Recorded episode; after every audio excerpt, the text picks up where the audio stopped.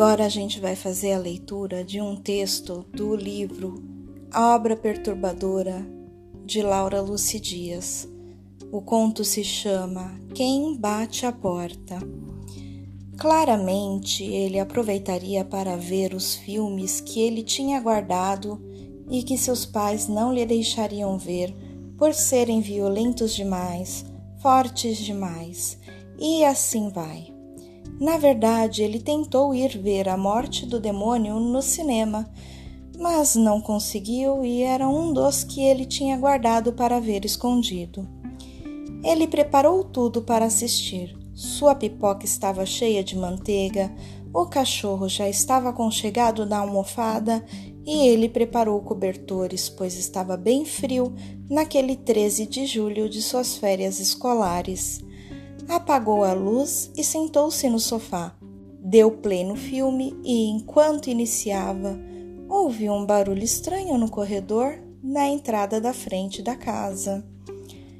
Ricardo pausou o filme, espreitou com seus ouvidos e aguardou. Nada.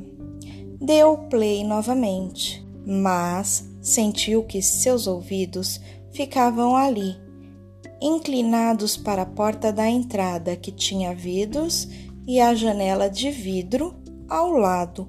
Aquilo era uma coisa que o chateava, pois sempre ficava imaginando quem poderia estar espreitando do lado de fora, enquanto ele espreitava do lado de dentro. O filme começou e ele não conseguia se concentrar. Houve mais uma vez o mesmo barulho, seguido por três vezes. E o cachorro reclamou, levantou e começou a rondar a porta. O coração de Ricardo bateu mais forte e ele não sabia o que fazer. Levantou e acendeu a luz do corredor, assim poderia ver quem estivesse lá fora, mesmo que fosse apenas a sua imaginação.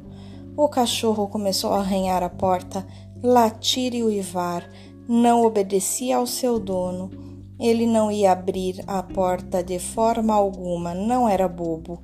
Virou-se e pegou o celular para ligar para sua mãe. Não ia falar que estava com medo, só ia conversar para ver se se sentia mais calmo.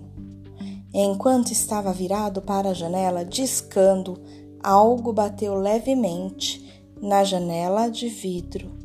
Quando Ricardo virou-se, a porta estava aberta e o cachorro tinha saído por ela e não latia mais. Houve uma sensação de esmorecer muito grande que o fez endurecer. Oi, filhão, tudo bem? Já é meia-noite, mas não se preocupe, estamos indo para casa já. Ricardo? Ricardo! Amor!